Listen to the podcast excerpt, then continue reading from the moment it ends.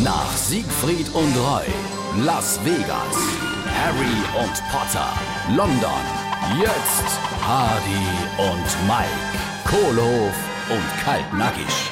Also, an dieser Stelle mal mein großer Respekt, hä? Oh, mit was habe ich mir denen dann verdient? Ah, Mit deiner Seetauglichkeit. Ich glaube, du bist die einzige Person an Bord gewesen, die die Vorschwuch nicht einmal flach gelegt hat.